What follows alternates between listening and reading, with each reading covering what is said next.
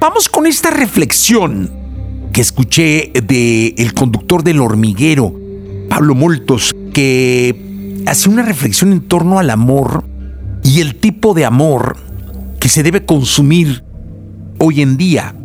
Y es que él sugiere que hay que amar a las personas como se ama a un gato.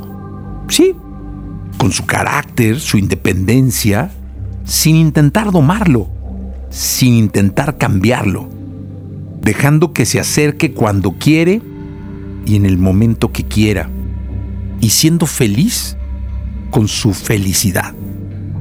Ese, el amor que se le debería dar a un gato, es muy necesario en nuestra sociedad llena de caos y de información y de todo tipo de información el día de hoy, dejando que la persona que amamos, sea cual sea, pues maneje su independencia como la manejan los gatos. No intentar domarlo como no se le intenta a un gato. Un gato no se le dice échate, echa, o dame la patita, o dame la manita, ¿no? Sin intentar cambiar al gato. El gato es libre de ir y venir, subir, bajar. El gato se acerca cuando quiere. Así debe ser el amor. Te debe. No presiones.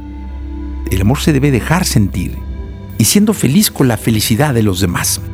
Esa es una reflexión en torno al amor que se debe vivir el día de hoy. Comparte este podcast y sigue a Jesse Cervantes en todas sus redes sociales. Arroba Jesse Cervantes.